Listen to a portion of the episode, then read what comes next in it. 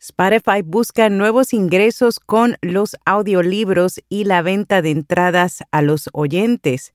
Además, On Hertz lanza Voice Booth, otro nuevo servicio de grabación de entrevistas a la distancia. Yo soy Araceli Rivera. Bienvenido a Notipod hoy.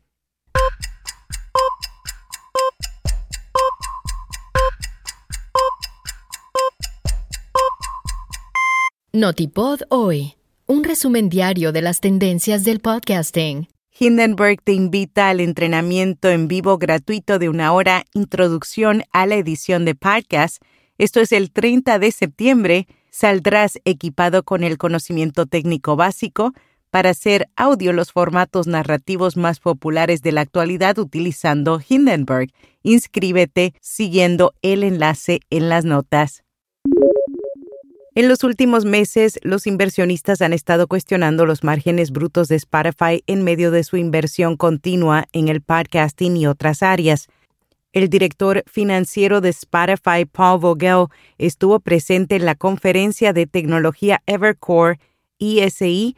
Durante su participación promocionó los primeros esfuerzos de la compañía en la emisión de boletos como una forma de impulsar la monetización Recientemente Spotify lanzó un sitio web de venta de entradas para artistas selectos. Vogel dijo que esta iniciativa ha sido un éxito entre los artistas porque también ha ayudado a aumentar las horas de escucha de ese artista en Spotify. También anunció que la compañía comenzará a probar muy pronto el negocio de los audiolibros. Meta proporciona nuevos datos sobre cómo funcionan sus algoritmos de distribución de video. El video es el formato de contenido más atractivo de Meta, ocupa más del 20% del tiempo total que las personas pasan en Instagram y el 50% que pasan en Facebook. Meta compartió los elementos clave que tiene en cuenta en sus algoritmos entre ellos originalidad, o sea que el contenido sea único, capturar y retener la atención, aquellos videos que inspiran y captan la atención de la audiencia para quedarse hasta el final, lealtad e intención, hacer que las personas regresen regularmente para ver los videos y compromiso, aquellos videos que más obtienen me gusta, comentarios y compartir.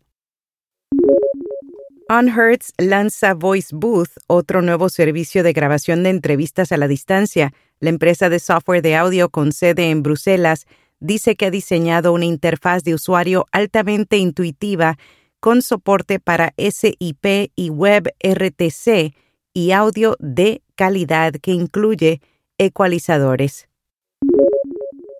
Conoce el libro Podcast Marketing, cómo aumentar fácilmente su audiencia en miles y lograr un impacto duradero con su marca, su autor Daniel Larson brinda en cada capítulo conocimientos y estrategias sobre marketing de podcast. Forbes publicó una lista con los principales creadores de contenido del 2022, conformada por 49 expertos en redes sociales y un perro. Estos personajes han hecho que millones de personas consuman su contenido y las principales marcas gasten millones en patrocinios en podcast recomendado Creepy en español. Y así suena.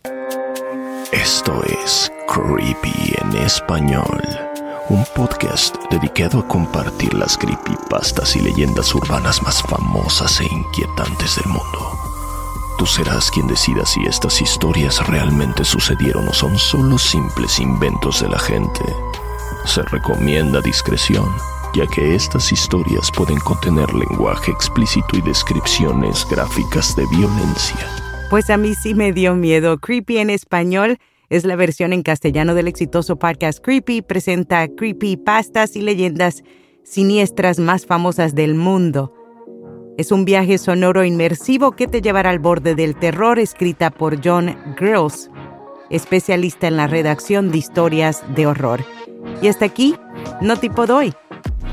Mañana sábado estaremos platicando con Salvador Martínez Vega, CEO y fundador de podcastera.mx. Toda la información está en nuestra página de Twitter, las citas a las 10 de la mañana del este. Búscanos en Twitter bajo Vía Podcast. Será hasta el lunes.